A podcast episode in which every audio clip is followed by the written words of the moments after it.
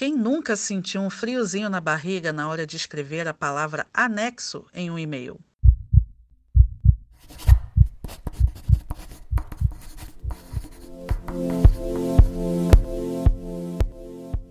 A palavra anexo significa ligado, preso, incorporado. Quando a gente diz eu envio o arquivo anexo, isso significa que o arquivo está preso, incorporado ao e-mail. A palavra anexo qualifica o documento que você está enviando.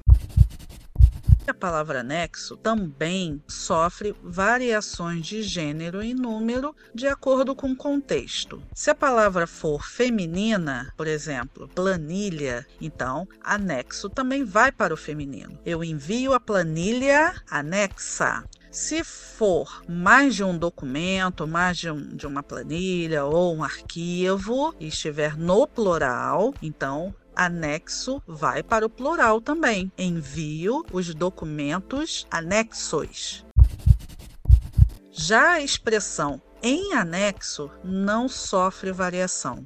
Essa expressão ela informa como esses documentos serão enviados. Então, não tem como fazer flexão na expressão em anexo, porque indica a forma, o um modo como o documento ou os documentos serão enviados. E em anexo está correto, a expressão existe, pode ser usada, desde que não se faça essa variação de gênero e de número.